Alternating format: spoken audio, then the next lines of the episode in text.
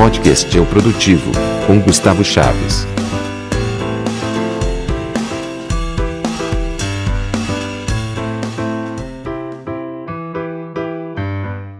E aí, produtivos, tudo bem? Episódio passado mostrei as novidades para vocês. Agora continuo na luta para encontrar formas de melhorar o conteúdo e produzir mais textos para o blog. Uma das formas que estou encontrando é deixar um material pronto ou quase pronto e até queria esclarecer que por isso estou atrasado no lançamento deste episódio. Estou tentando produzir mais coisas para poder fazer mais coisas de uma vez. Obrigado a todos que estão ouvindo. E vi que tem pessoas do Brasil, México, Portugal, Espanha e Bolívia me ouvindo, o que é ótimo. Quando comecei eu não esperava atingir tantas pessoas e por isso agradeço ainda mais por me ouvirem. Também obrigado a todos que estão ouvindo e seguindo o podcast nas principais plataformas de podcast. Indique o podcast para os conhecidos que possam gostar do conteúdo e não deixe de compartilhar nas redes sociais e marcar o Eu Produtivo, que a gente pode compartilhar e conversar.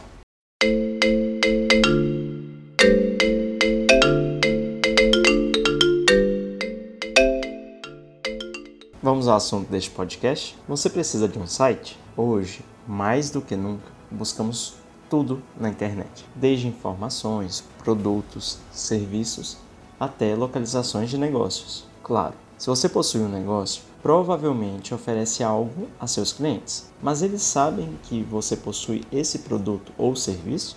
Eles sabem que esse produto é ofertado na cidade deles ou na região? E aí, você possui um site? Ter um site está cada vez mais fácil e acessível.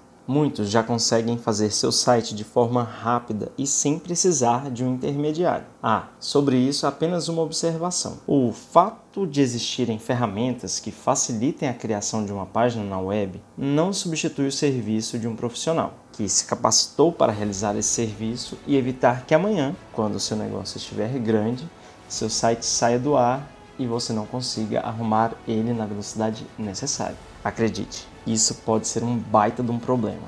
Se você buscar na internet sobre sites que ofereceram um produto, mas saiu do ar quando da concretização da compra, vai acabar se deparando com multas altas e até mesmo processos judiciais. Marketing é tudo. Você provavelmente já ouviu alguém falando isso, que marketing é tudo.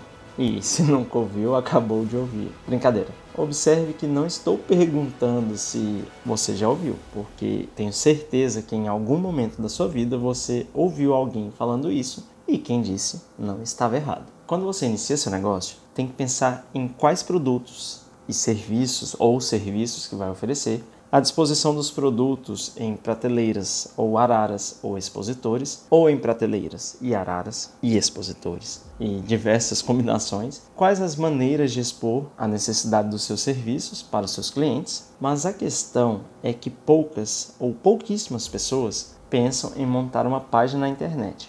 Ora porque acha caro, ora por achar desnecessário, ora por acreditar que não vai atrair ninguém através deles. E acredito que isso piora de forma proporcional ao tamanho do município. Quanto menor o município, menos pessoas acreditam na necessidade de um site. Você que mora em uma cidade pequena pode até pensar que um site em nada ajudaria. Mas aí te pergunto: há outras cidades pequenas perto da sua? E se você possui um serviço que pode atender a sua região inteira? Pense nisso. Pense que quanto maior a exposição, mais pessoas terão chances de conhecer o seu negócio, o seu produto, o seu serviço. E aqui preciso lembrar de uma frase importantíssima para todos que gostam de quadrinhos: com grandes poderes vem grandes responsabilidades. Isso porque, se não tomar cuidado, com a atualização das mídias, isso poderá se tornar um problema. Em um mundo onde engajamento é um dos principais motores das redes sociais, sua presença pode se tornar irrelevante se não houver produção de conteúdo. Inclusive,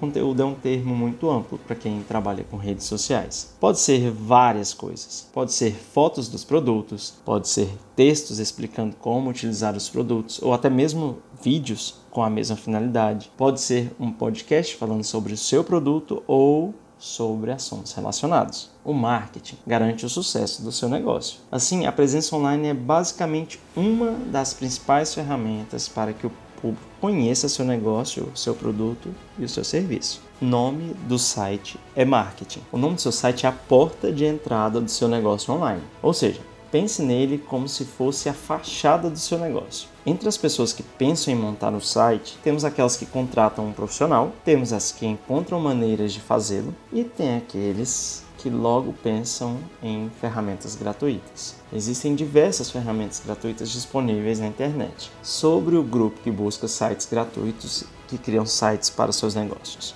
Geralmente focam apenas em não gastar nada ou gastar muito pouco, e nessa tentativa de economizar, as pessoas acabam criando o site e não se preocupando com o nome, o registro do domínio. E ao invés de ter um site www.meusite.com.br, criam um site que geralmente fica mais ou menos assim: www.meusite.suapagina.com.br. E como já foi dito anteriormente, o nome do site é a fachada do seu negócio online. Imagine se sua fachada na vida real fosse o nome da sua loja e logo abaixo do nome da logo do seu negócio tem escrito lá criado por ou barra através de seu banner online.br. Observe que não estou criticando quem usa aplicativos ou sites para criar banners e logos. Mas pense que estou tentando ajudar você a ter uma logo, um site mais limpos, onde não existam marcas d'água, nome do aplicativo ou site onde foram criados a logo e, ou os banners. Isso porque, apesar da possibilidade de conseguir um resultado bom,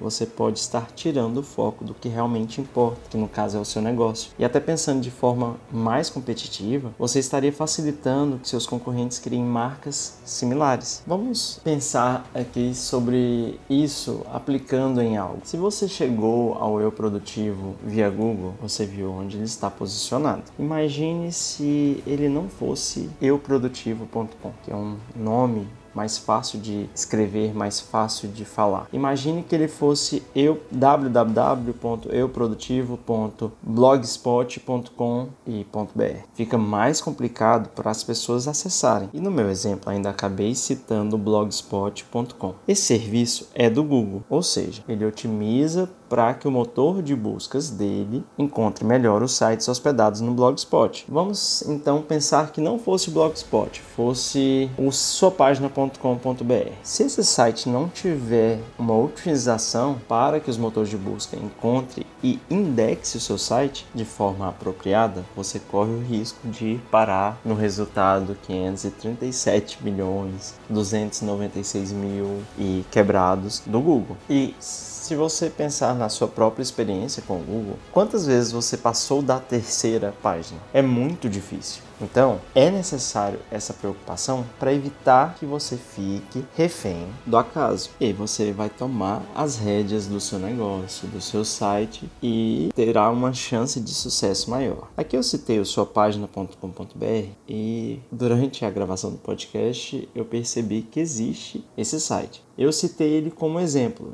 Eu não conheço o site suapagina.com.br e não estou falando que ele não é otimizado. Eu acredito que eles têm otimização para que o Google indexe o site. Mas é só um exemplo para que você tome cuidado com o nome do seu site porque ele é a fachada do seu negócio online, certo? Se após ouvir esse podcast você está se perguntando: "Ah, mas não tenho dinheiro para pagar um profissional, nem sei programar. Como vou montar uma página na internet?" Então, mais para frente, apresentarei ferramentas que te permitam essas criações gratuitas ou bem próximas da gratuidade.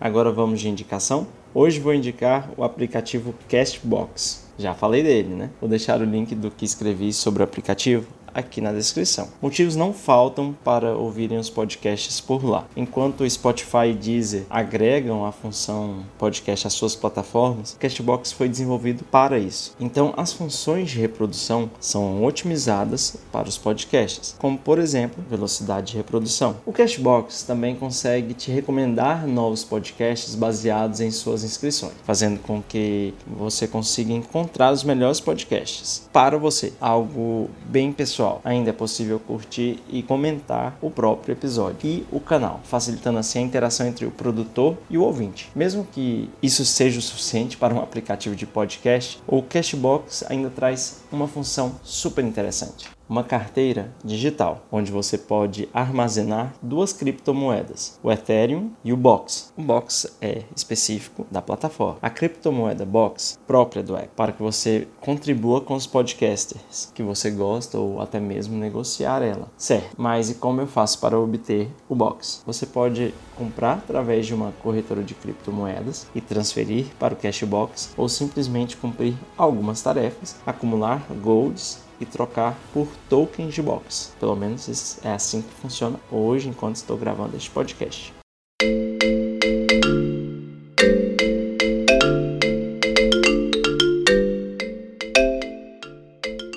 Esse foi mais um podcast do Eu Produtivo. Obrigado pela atenção. É muito bom poder compartilhar as experiências com vocês. Isso me ajuda muito. Eu já falei tanto que é, me deixa reflexivo e aumenta a minha criatividade para trazer novas ideias. Mais uma vez, aplicando o que sempre digo no podcast e foi tema de um episódio. Espero você lá no site do Eu Produtivo para podermos conversar mais e você conhecer as outras postagens. Sinta-se à vontade para mandar e-mails e comentários. Isso vai ajudar nossas conversas. Faço questão de respondê-los. Até a próxima. Tchau, tchau.